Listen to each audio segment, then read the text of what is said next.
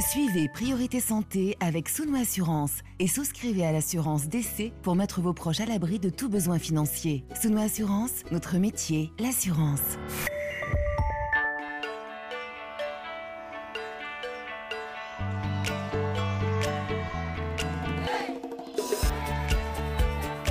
Priorité Santé. Caroline Paré. Bonjour à toutes et à tous, ravi de vous retrouver pour cette dernière émission enregistrée à Kinshasa. Et ce dernier rendez-vous, avant de rejoindre nos studios de RFI, va nous donner l'occasion de découvrir ou de mieux connaître une personnalité majeure de la santé ici en République démocratique du Congo. Un entretien tête à tête pour essayer de cerner diverses facettes d'une figure hors norme de la médecine, un portrait de priorité santé consacré à un virologue, chercheur et clinicien d'exception, le professeur Jean-Jacques Mouyembe, celui que la célèbre revue scientifique The Lancet a surnommé le chasseur d'Ebola. Priorité santé sur RFI. Professeur Jean-Jacques Mouyembe, bonjour. Bonjour madame. Merci de nous accueillir ici hein, dans votre Institut national de recherche biomédicale à Kinshasa, un lieu que vous euh, dirigez, que nous aurons l'occasion de visiter tout à l'heure. Un portrait de priorité santé, le vôtre, professeur Mouyembe, pour retracer votre parcours, les jalons de cette longue carrière, les découvertes, peut-être aussi quelques déceptions, les acquis, les projets, car euh, j'imagine qu'il y en a encore d'autres devant vous. Et d'ailleurs, professeur, aujourd'hui, cette semaine, sur quoi travaillez-vous précisément avec vos équipes? Bon, avec euh, mes équipes, et elles sont nombreuses, nous avons beaucoup de projets. Et pour le moment, vu, n'est-ce pas, l'actualité scientifique et épidémiologique, c'est la COVID-19. Et là, nous voulons vraiment voir comment ce virus se transmet ici à Kinshasa. Pourquoi certains coins de Kinshasa, il y a peu de risques de transmission de cette maladie et dans d'autres coins, la prévalence est beaucoup plus élevée.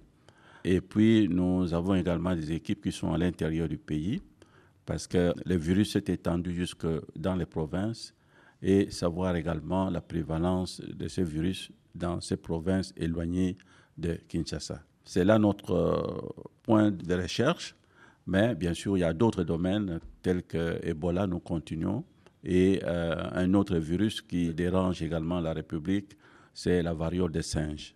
Peut-être vous ne connaissez pas. Et on va en parler parce que c'est très intéressant. Tout ce qui est ces, ces zoonoses, euh, ça a commencé quand même comme ça pour Ebola.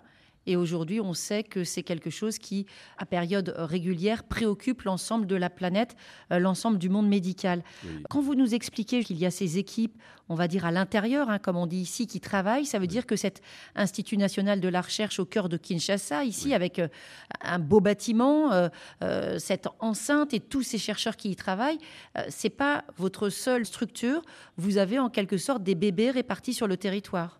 Oui, nous avons donc des extensions. Pour le moment, la plus importante, c'est l'extension de Goma, qui a été créée avec euh, l'aide de la Fondation Mérieux en France et euh, également d'autres organismes se sont ajoutés, principalement l'USAID. C'est devenu vraiment, on peut dire, un deuxième INRB euh, qui est à Goma. Ça veut dire que si vous avez aussi tous ces moyens, c'est parce que vous avez aussi pas mal d'aide de l'étranger grâce à votre connaissance internationale. On dit ça. On, dit on le dit. On, le dit. On le dit. Mais Bon, mais je pense que c'est vrai aussi. Hein. On peut dire que depuis 2020, quand même, euh, il y a eu Ebola, il y a eu des résurgences euh, dans l'est du pays, mais votre actualité, le cœur de votre actualité, c'est vraiment cette épidémie de coronavirus.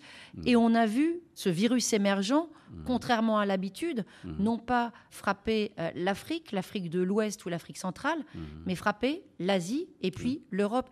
Est-ce que c'est une chose à laquelle vous attendiez au cours de votre carrière de voir un jour le Nord menacé par une aussi grande épidémie Bon, c'est surtout que le Nord, c'est le Nord qui a infecté le Sud. C'est vraiment nouveau parce que nous étions habitués à voir hein, les Européens venir ici s'infecter et rentrer avec la maladie chez eux. Mais cette fois-ci, ce sont les Africains qui sont partis en France, en Belgique, euh, en Asie, qui sont infectés et qui ont ramené la maladie ici. Notre premier cas, c'était le 20 mars 2020. C'était un voyageur, un voyageur qui est venu donc de, Belgique, qui est tombé malade ici et nous avons détecté dans le premier cas. Donc, c'est une maladie qui nous apprend beaucoup. Et euh, je pense que ça, c'est un bon exemple pour dire aux Européens, écoutez, hein, vous aussi, vous pouvez nous embêter avec vos maladies. hein. Et maintenant, nous sommes en train de voir comment nous débarrasser, n'est-ce pas, de ces virus, et ce n'est pas facile. Et quand on dit pandémie, on comprend bien le mot, c'est international. Oui, c'est international. Et justement, vous disiez, cette maladie qui est arrivée en 2020, une, une longue carrière, plus de 40 ans dédiée à la médecine.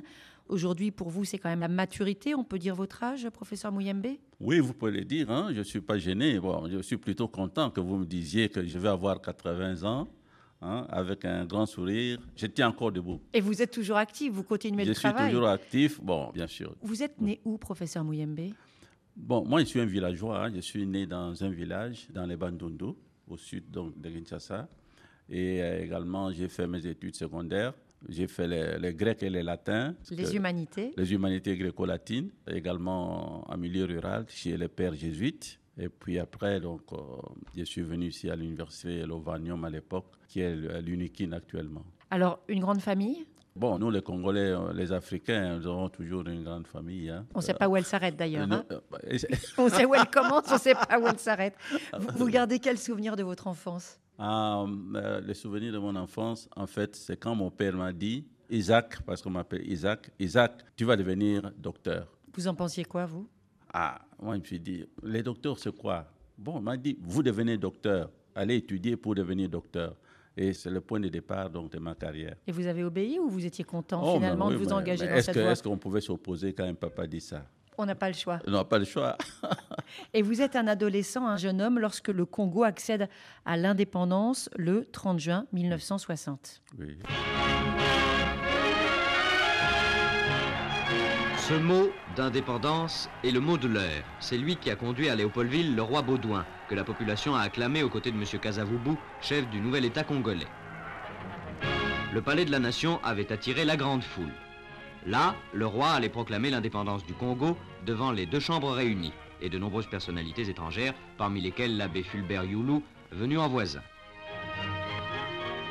Deux signatures, enfin, dont celle de M. Lumumba, chef du gouvernement congolais, mettaient fin à 80 ans de souveraineté belge.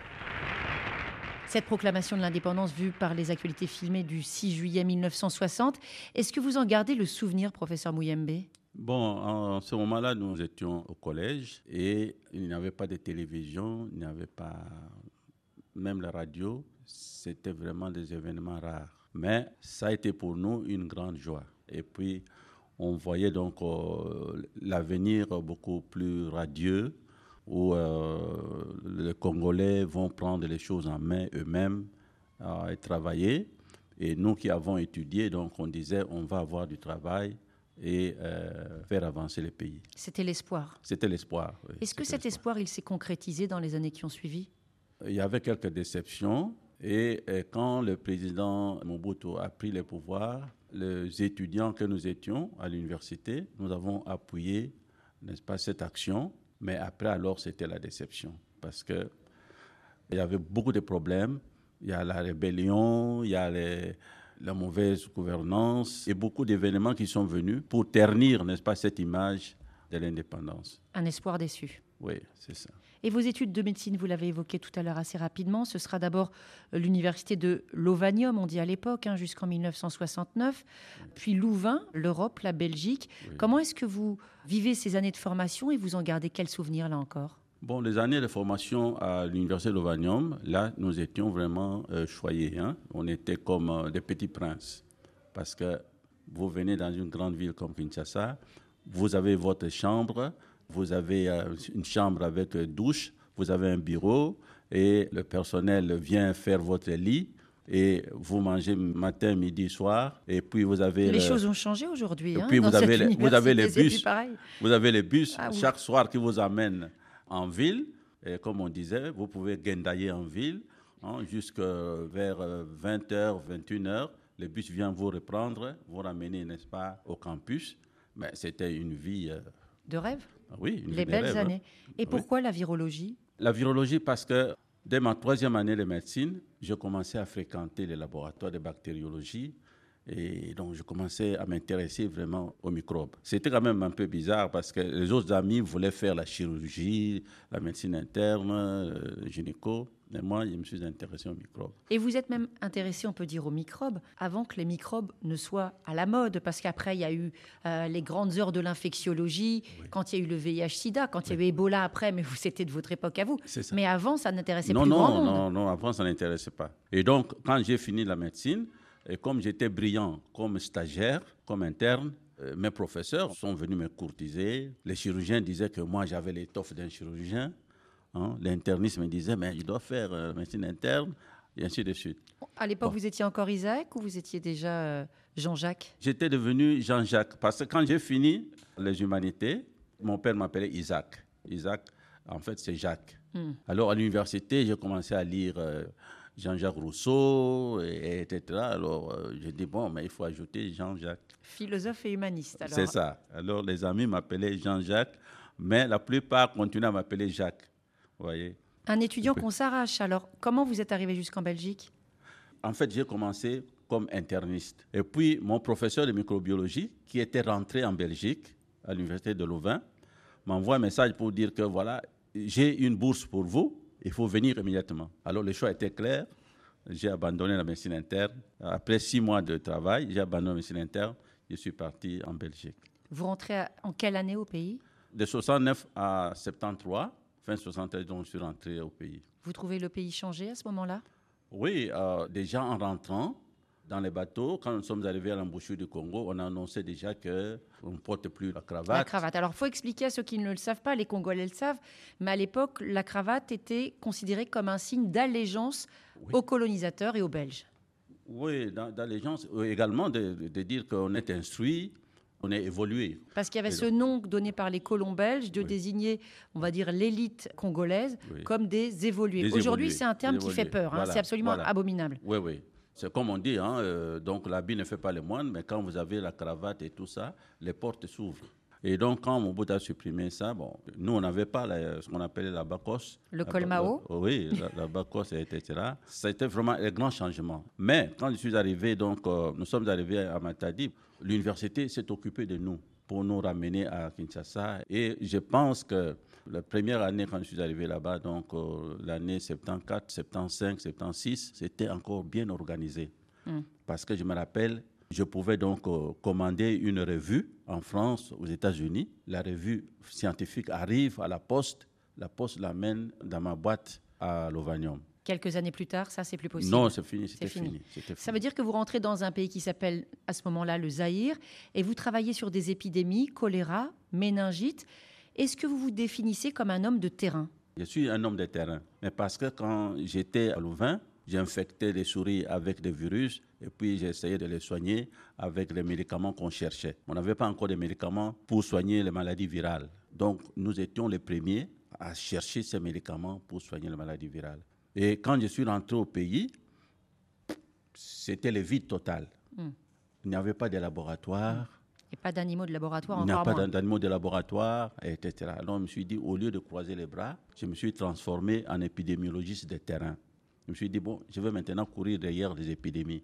Et en ce moment-là, il n'y avait pas d'ailleurs trop d'épidémies, mais la première épidémie qui est apparue, c'était le choléra. Donc, le choléra est entré en RDC en 1974 pour la première fois, 74. 74. Et on a compris, vous allez passer finalement des souris aux chauves-souris.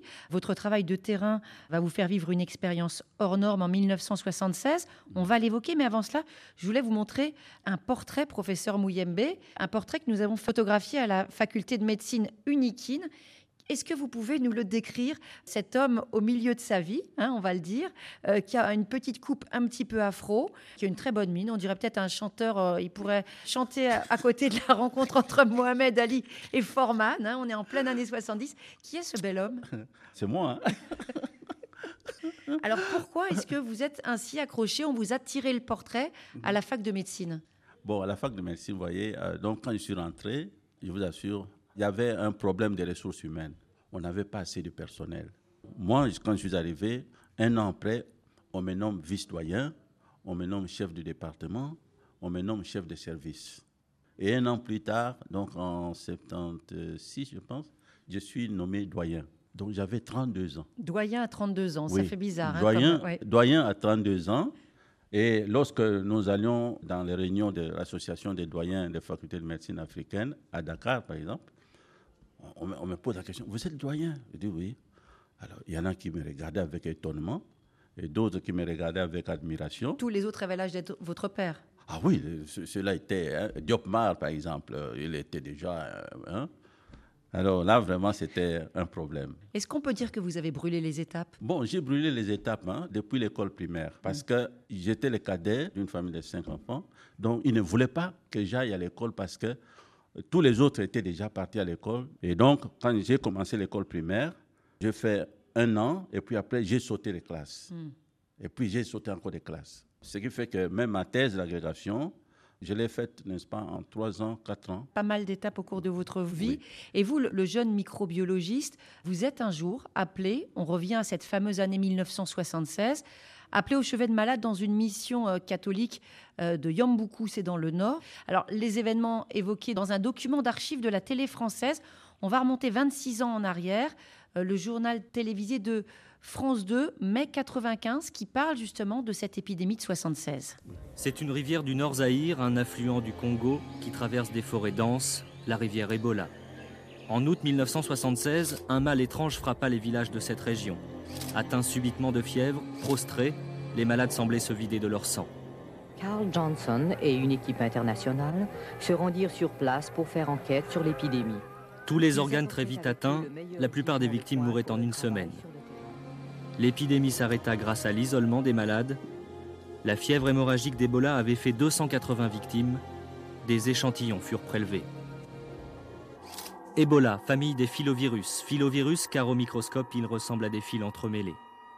Les chercheurs avaient déjà repéré 20 ans plus tôt un virus semblable. En 1967 en Allemagne, sept employés d'un labo pharmaceutique de Marbourg étaient morts dans d'atroces souffrances. Ils avaient manipulé des singes contaminés. Avec d'infinies précautions, les chercheurs, notamment ici au Centre de contrôle des maladies d'Atlanta, essayaient d'en percer le mystère. Le virus, lui, allait frapper à nouveau. En 25 ans, cette fièvre hémorragique ne s'est manifestée que de très rares autres fois. Il y a quelques semaines à Kikwit, loin au sud de la rivière Ebola, la même souche de virus qu'en 1976 est réapparue. Ebola à nouveau a semé la mort. Rappel historique d'Éric Lemasson, France 2, 1995. On a entendu qui quitte 1976, cette première épidémie. Et puis, petite précision peut-être, parce que professeur Jean-Jacques Mouyembe, dans ce reportage, est-ce que ce n'est pas une confusion entre Ebola et Marburg? Ce sont deux filovirus, mais ce n'est pas la même chose. Non, ce n'est pas la même chose. hein. Ce sont deux virus cousins. Le Marburg, pour la première fois, c'était à partir de la manipulation des singes venus de l'Ouganda. Donc, dans le laboratoire à Marburg. D'ailleurs, c'est le seul euh, agent pathogène tropical qui a un nom européen. Et pour cause. oui, c'est ça. Parce qu'il a été découvert là-bas à Marbourg en 1967, comme ils ont dit là.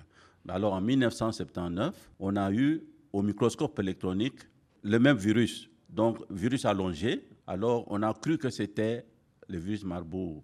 Et puis après, donc, au laboratoire des États-Unis, ils ont fait des, des tests qui ont montré que c'était deux espèces différentes. Bien distinct. Euh, Euh, on, oui. on revient sur cette année décisive de 1976. Quand vous arrivez à Yambuku, donc là où il va y avoir les premiers cas d'Ebola, qui ne portent pas encore le nom d'Ebola, quand vous arrivez, vous gardez en tête quelles images de cette mission qui va changer votre vie? Écoutez, quand nous sommes arrivés, d'abord, nous étions deux. Il y a moi, virologue, et puis un épidémiologiste des forces armées zaïroises à l'époque. Et donc, quand nous sommes arrivés, c'était un soir, nous passons directement à l'hôpital et on voit que l'hôpital est abandonné. Donc, les lits qui sont nus, vides. Et il y avait un bébé qui présentait la fièvre et des éruptions cutanées. Alors, quand on a vu ce bébé, on a dit certainement c'est du palu. Mais le lendemain matin, on nous apprendra que le bébé est décédé. Et il y a eu euh, trois infirmiers qui venaient également de décéder. Et quand nous sommes partis, on pensait que ce serait soit la fièvre typhoïde, soit la fièvre jaune. Ça veut dire qu'à ce moment-là, vous ne vous attendez absolument pas à découvrir un nouveau virus Non, non, non, non, Non, non, non. non, non, non, Donc, nous avons dit, bon, écoutez, il faut confirmer le diagnostic. Alors, main nue, nous avons fait des ponctions de foie chez les cadavres. Bien sûr, il y avait du sang partout. Et euh, heureusement, j'avais les réflexes d'un d'un bactériologiste. hein. J'ai demandé qu'on me donne de l'eau pour laver les mains. Vraiment, les mains étaient souillées. Et puis après, quand les malades qui étaient dans le village ont appris que les médecins sont venus de Kinshasa avec des médicaments, alors ils commençaient à revenir à l'hôpital. Et c'est là où j'ai vu, euh, je me suis dit, non, il y a quelque chose qui se passe ici. Qu'est-ce qu'il y avait de différent? Vous voyez les gens qui sont fatigués, hmm. c'est vraiment la faiblesse. Vous voyez donc euh, vraiment une déchéance. Quoi. Vous dites qu'il il, va, il va mourir, il va mourir. Le premier diagnostic qui venait en tête, c'est la fièvre typhoïde. Et c'est vrai, vous disiez tout à l'heure, ce geste qui m'a sauvé la vie en quelque sorte. Je me suis lavé les mains. On le dit tous les jours à la fin de l'émission, lavez-vous bien les mains. Et c'est encore une fois l'occasion de le répéter. Il n'y a pas forcément toujours besoin d'une fortune pour se protéger. Il faut faire des gestes simples. Et ça vaut aujourd'hui par temps de Covid. Oui, vraiment, c'est ça. C'est ça qui m'a sauvé. Donc, laver les mains, c'est les gestes qu'il fallait en ce moment-là. 1995, ce sera la deuxième épidémie, la Kikwit, une ville de 400 000 habitants le risque passe à une échelle supérieure et entre les deux, on a donné un nom à ce virus, Ebola. Oui, entre les deux, on a donné ce nom Ebola en souvenir d'une rivière qui est quand même une rivière lointaine, hein, qui n'était pas tout près de Yamboko. Mais on avait donné ce nom parce que, en fait, nous, on pensait qu'on allait donner le nom des fièvres de Yamboko. Mais en souvenir de ce qui s'était passé au Nigeria, dans la ville de Lassa, quand on a donné ce nom de fièvre de Lassa, les gens ont vraiment déserté cette ville touristique. C'est stigmatisant. Oui, et donc la ville a perdu son influence économique, euh, etc. C'est comme ça que l'OMS avait décidé de ne plus donner le nom d'une localité, d'une ville à un virus. C'est encore ce qu'on fait aujourd'hui avec les variants. On a évité de parler du variant anglais, indien. Maintenant, on dit Delta. On est revenu oui, c'est ça. aux lettres grecques. Oui, oui, parce que c'est vraiment stigmatisant. Alors, c'est un travail d'équipe hein, que vous avez fait parce que vous dites, nous partons à deux dans ce village reculé près de la rivière Ebola mmh. et ça vous vaut des rencontres. Et depuis, hein, depuis ces 45 ans, vous avez des compagnons de route et nous allons tout de suite donner la parole à l'un d'entre eux. Kinshasa, 105 FM. Professeur Peter Piot, bonjour. Bonjour. Vous êtes microbiologiste. Euh, vous enseignez au sein de la London School of Hygiene and Tropical Medicine que vous avez euh, dirigée. Vous êtes aussi le conseiller euh, spécial de la présidente de la Commission européenne. Et on s'en souvient, hein, jusqu'en 2008, vous avez été le premier directeur de l'ONU-SIDA. Alors, Peter Piot, on va revenir en arrière, longtemps en arrière, avec une expérience peut-être qui a changé votre vie. Euh, vous n'aviez pas encore 30 ans. Racontez-nous dans quelles circonstances a eu lieu votre tout premier contact avec celui qui est en train de nous écouter en ce moment, au moment où nous parlons, le professeur Jean-Jacques Mouyembe.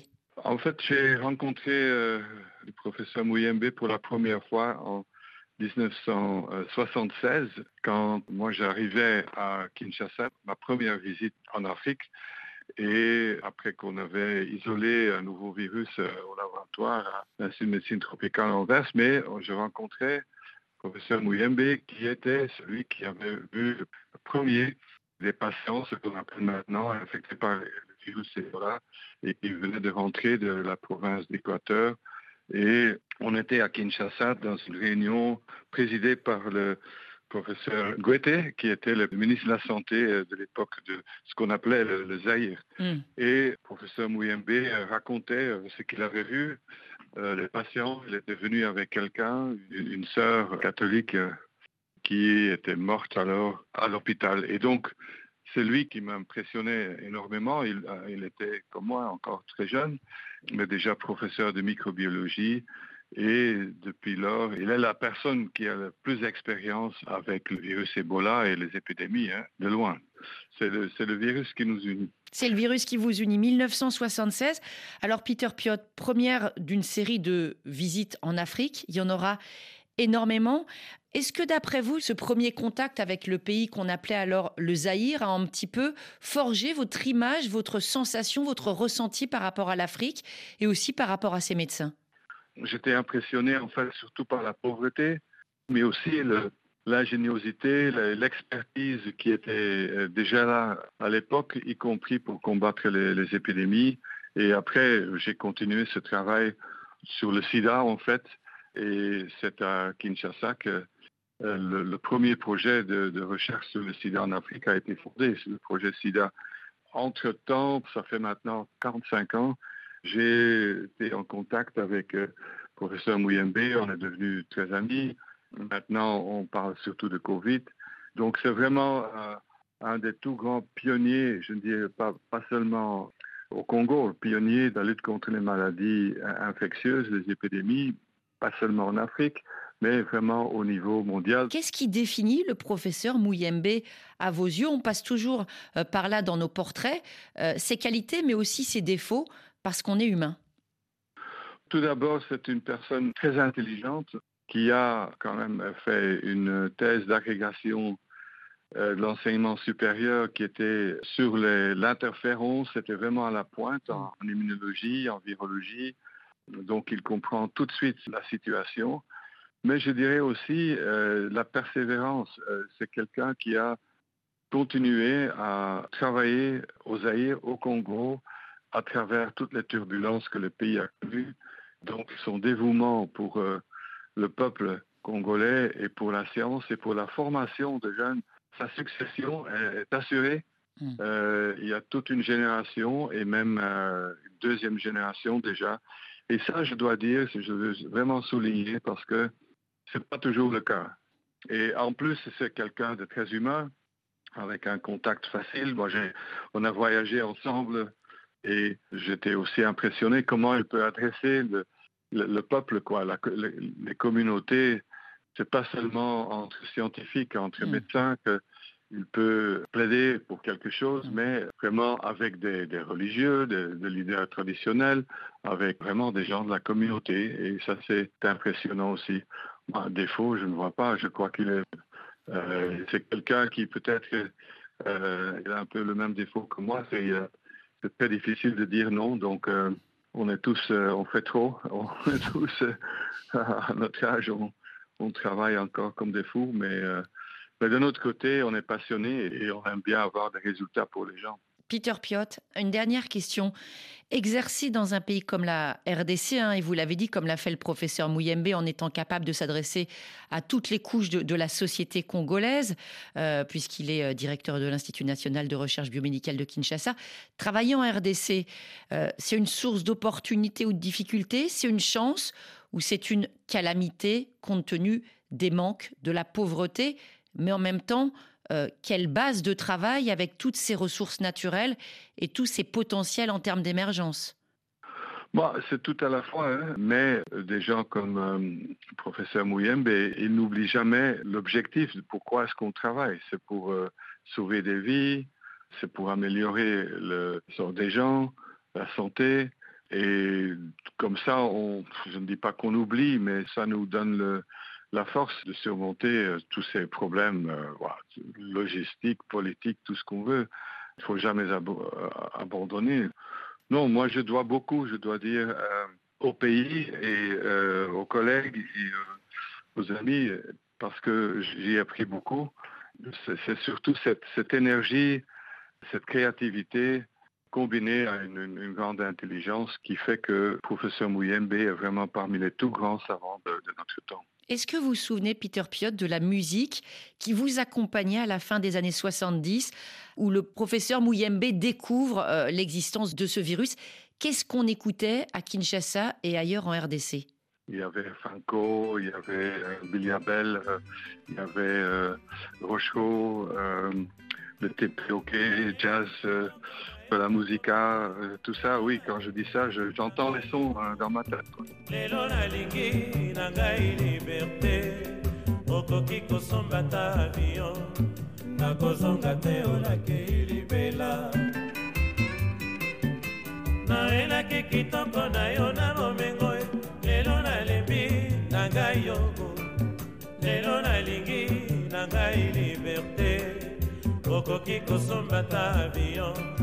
Nakozonga te olakei libela. Nawelaki kitoko na yo na bomengo lelo nalembi na ngai yobo lelo nalingi na ngai liberté. Okoki kosomba ta avion nakozonga te olakei libela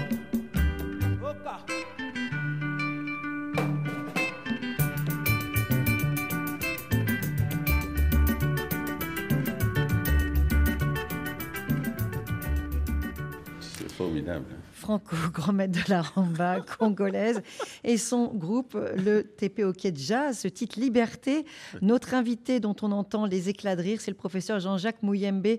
Peut-être que les auditrices et les auditeurs de Priorité Santé découvrent sous un nouveau jour sur RFI. On vous consacre en tout cas ce nouveau portrait, émission enregistrée chez vous, à Kinshasa, dans l'enceinte de euh, l'INRB, dont vous êtes le directeur général.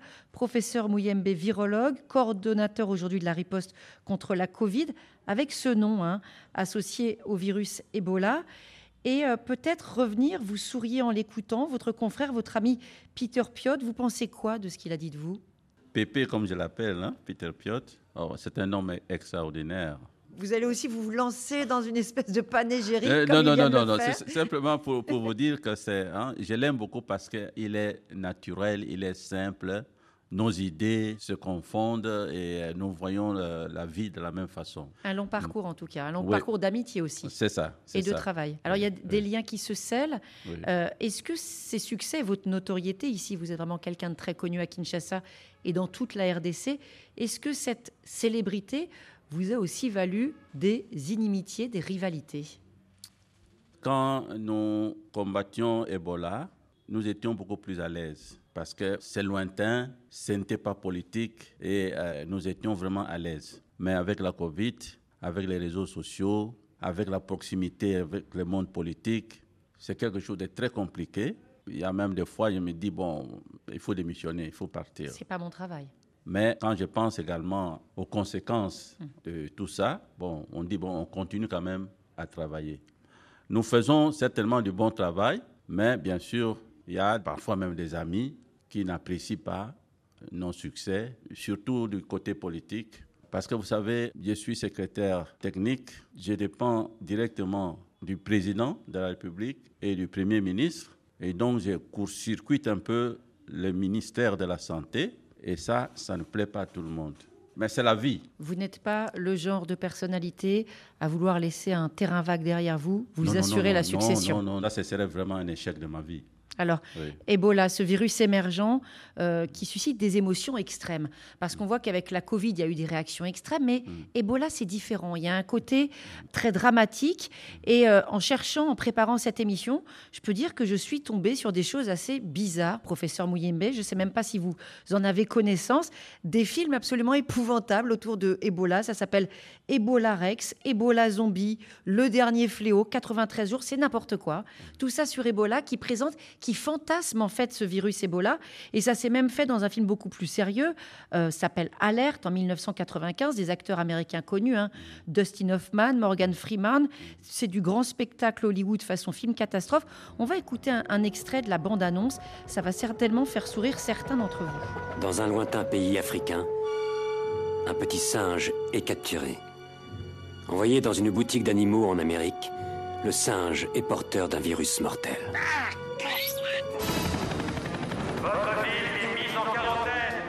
19 morts, 100 personnes infectées. Il se répand comme un feu de brousse. Mais de quoi tu parles? Si l'un d'eux a ce virus, 10 autres sont contaminés dans l'heure qui suit. Et si l'un d'eux sort de Cedar Creek, nous allons avoir un très gros problème. Si ce virus sort de là, 260 millions d'Américains seront morts ou mourants.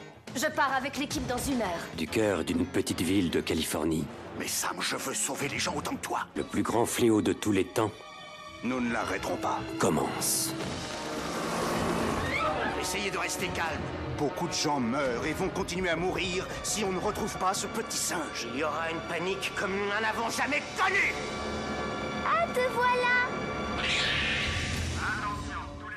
Le cinéma qui s'empare de vos découvertes, professeur Jean-Jacques Mouyembe. Pourquoi ce virus Ebola suscite-t-il tant de passion? Pourquoi fait-il autant peur? Pendant toute ma vie, en tout cas, ce qui m'a impressionné le plus, c'est les décès autour de Ebola. Et quand il y a une épidémie d'Ebola, ce que vous entendrez sont des pleurs. Des femmes qui pleurent, des enfants qui pleurent, et ça, ça impressionne. Alors, Ebola, en fait, à ce moment-là, c'était vraiment, nous pouvons dire, un virus nouveau. On n'avait pas les moyens pour se protéger. À cette époque, il n'y avait pas de blouses de protection, il n'y avait pas de gants pour tout le monde, il n'y avait pas de masques. Et donc, on était exposés, et les médecins, les infirmiers qui prennent soin des malades, et euh, les malades eux-mêmes, et les membres des familles des malades. Donc, tout le monde était exposé.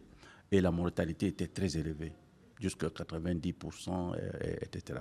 L'Ebola était vraiment quelque chose de, d'extraordinaire, meurtrier, contre lequel on ne pouvait rien faire. Aujourd'hui, 45 ans après, cette réalité, elle a changé. A totalement changé, totalement changé, grâce donc, entre autres, à notre molécule que nous avons donc euh, développée. Ebanga. Ebanga. Et également au, au vaccin. Euh, il y a deux vaccins maintenant. Il y a un vaccin par euh, Merck et un autre vaccin par Johnson Johnson.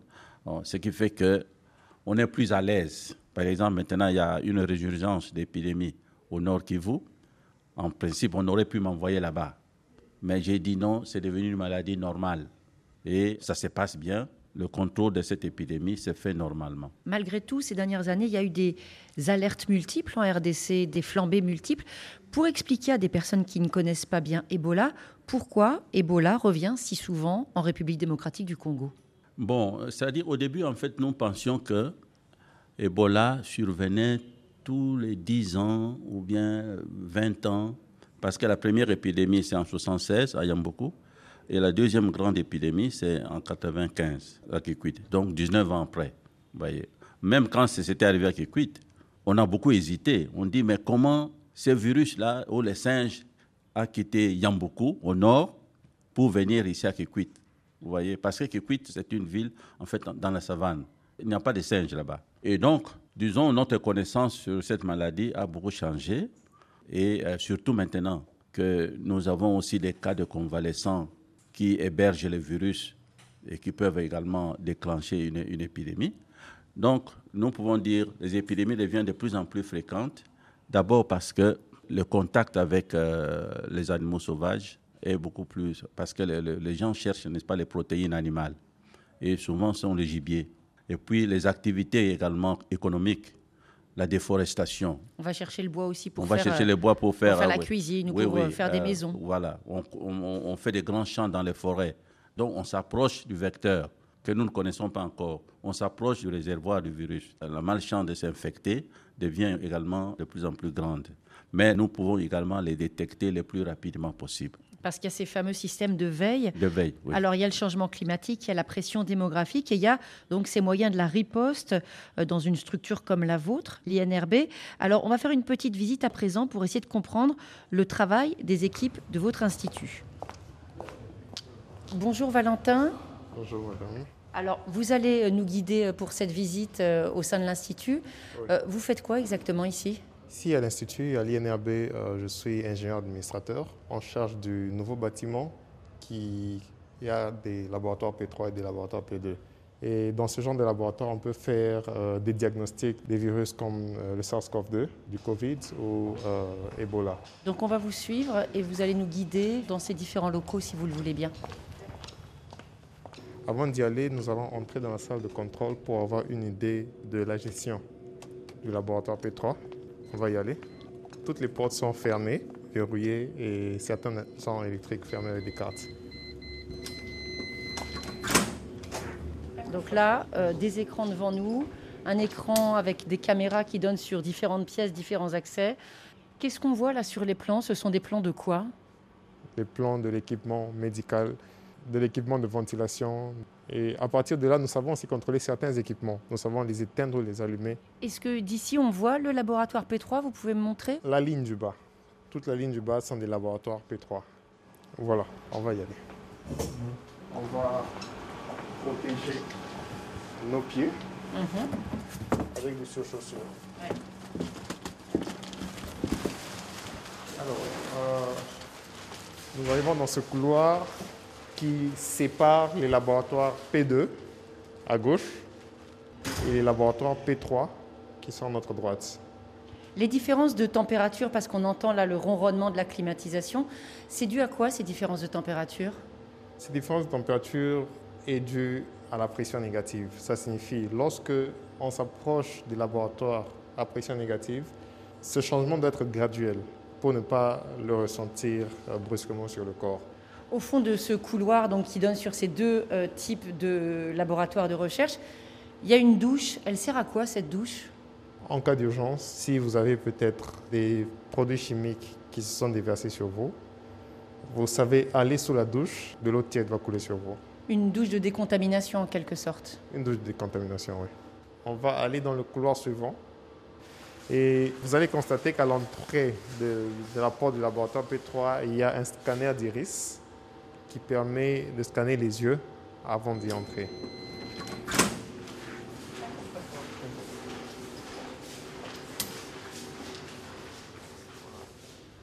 Alors, à travers cette fenêtre, si vous regardez au fond du laboratoire, à droite, il y a des travaux sur des échantillons de Covid. Les personnels qui sont euh, masqués avec des charlottes, avec les blouses, c'est quoi comme professionnels euh, de la biologie? Généralement des médecins biologistes ou des techniciens de laboratoire. Ils sont en train de faire euh, du diagnostic pour des personnes qui veulent voyager, des contrôles pour des personnes qui sont suspectes par exemple.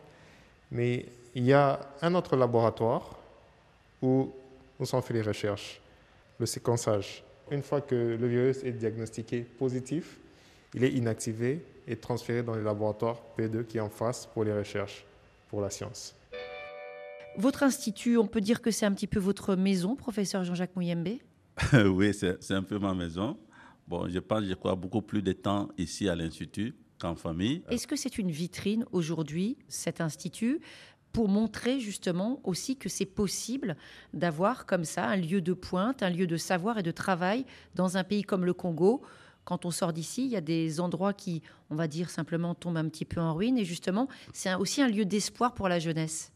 Oui, euh, vraiment, je dois vous dire que euh, pour nous, c'est vraiment un succès. Et euh, même les partenaires disent ça. Quand on arrive ici à l'INRB, on ne se croirait pas au Congo. Et donc, il y a des grands changements qui se sont produits ici.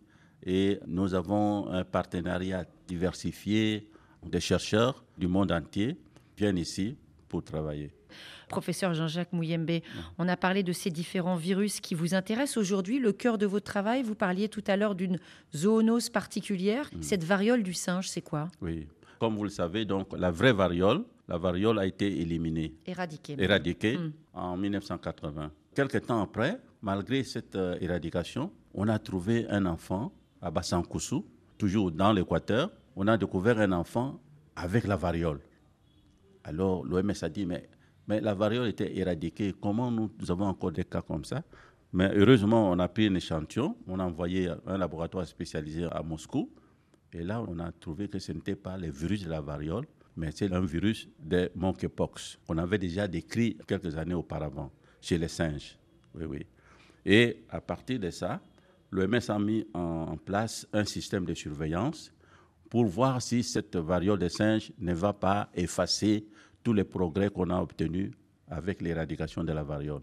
Et après six ans de surveillance, on s'est rendu compte qu'il n'y avait pas d'impact sur l'éradication de la variole. C'est une bonne nouvelle que vous nous dites. Et puis on a laissé, on a laissé donc la surveillance.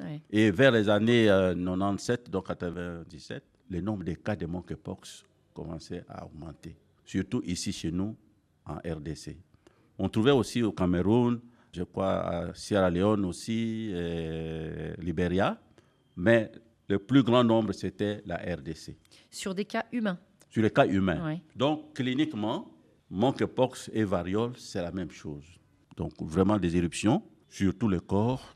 avoir cette maladie en plein 21e siècle, c'est quelque chose qui nous préoccupe. Alors, vous vous intéressez à ces maladies, peut-être, on n'espère pas de demain. Il y a l'Ebola, il y a le Covid qui font l'actualité, mais il y a toujours la rougeole, il y a toujours la méningite, il y a toujours la pneumonie qui, à elle seule, tue beaucoup plus que toutes les autres maladies, ces nouvelles maladies, ces virus émergents. Comment vous réagissez justement face au fait qu'on ait les outils, souvent, on a les moyens, on a les vaccins, et pourtant, on n'arrive toujours pas à se débarrasser de ces vieilles maladies redoutables? Oui. Pour nous, la rougeole, c'est vraiment la priorité. Et c'est une maladie qu'on pouvait vraiment contrôler, euh, puisqu'il y a un vaccin efficace. Et le virus lui-même est différent du virus de la COVID. C'est différent du virus de la grippe, parce que c'est une seule espèce qui ne varie pas. Il n'y a pas de mutation. Et donc, on pouvait bien contrôler euh, cette maladie. Malheureusement, pour moi, c'est le manque d'éducation. On n'a pas éduqué assez les femmes, les jeunes filles, parce que ce sont les femmes qui s'occupent ici en Afrique de la santé de leurs enfants. Et si on a des femmes bien éduquées, ils vont bien suivre les programmes de vaccination et éviter donc les cas de, de rougeole chez leurs enfants. Ce que vous êtes en train de nous dire, c'est pas que c'est à cause des femmes, mais c'est parce qu'on n'a pas donné la chance aux femmes Oui. de bien s'occuper de leurs bébés, de ça. leurs enfants Oui. et de pouvoir les protéger. Exactement. En laissant Oui. les filles et en défendant l'école pour les filles. Oui. Euh, donc, euh, pour moi, ce n'est pas en donnant les vaccins comme ça que vous allez éradiquer la rougeole, mais c'est plutôt par l'éducation de la femme, des jeunes filles. On disait tout à l'heure, 80 ans, on arrive à la conclusion. Professeur Mouyembe, est-ce que vous imaginiez un jour voir tout ce déferlement contre les vaccins De mon vivant, je pense que ça, c'est la dernière bêtise qu'on pouvait avoir. Et c'est parce qu'on n'a pas assez bien éduqué la population pour comprendre qu'est-ce qu'un vaccin, quels sont les bienfaits du vaccin. Et également, si on utilise les réseaux sociaux à bon escient pour l'éducation plutôt que pour la désinformation, je pense que nous pouvons vite maîtriser les épidémies qui vont venir dans les années. Peut-être que je ne connaîtrai pas, mais que vous connaîtrez. Mes enfants connaîtront au moins. Est-ce que vous avez des regrets, professeur Jean-Jacques Mouyembe Non, les regrets, je n'ai pas. Je n'ai pas euh, des regrets comme tels. Je pense que j'ai fait mon travail. J'ai combattu, n'est-ce pas, des épidémies. J'ai formé une relève des hommes vraiment bien formés en matière de sciences qui vont reprendre cet institut et qui vont l'amener, n'est-ce pas, à une étape beaucoup plus, plus importante.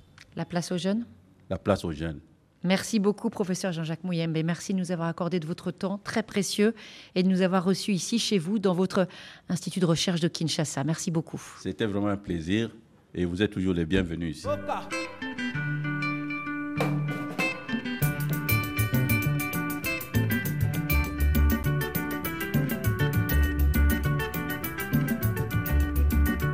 Priorité Santé touche à sa fin, une émission préparée par euh, Ophélie Lassène avec euh, Richard Riffono et Didier Bleu à la réalisation.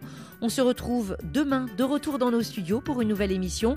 On vous dit au revoir Kinshasa, merci pour l'accueil, merci pour le travail et les rencontres et à demain. D'ici là, portez-vous bien et plus que jamais, lavez-vous bien les mains.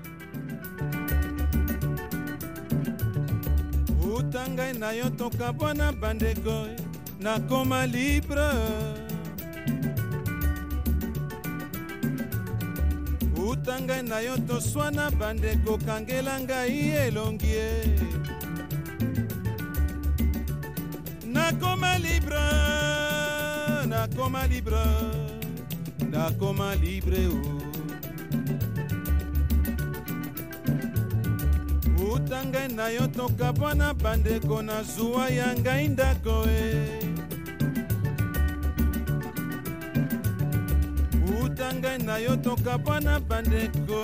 nakoma libre libre nakoma libre nakoma libre o liberté C'était Priorité Santé avec Souno Assurance, qui en cas de décès met à l'abri vos proches de tout besoin financier. Souno Assurance, notre métier, l'assurance. Témoin d'actu.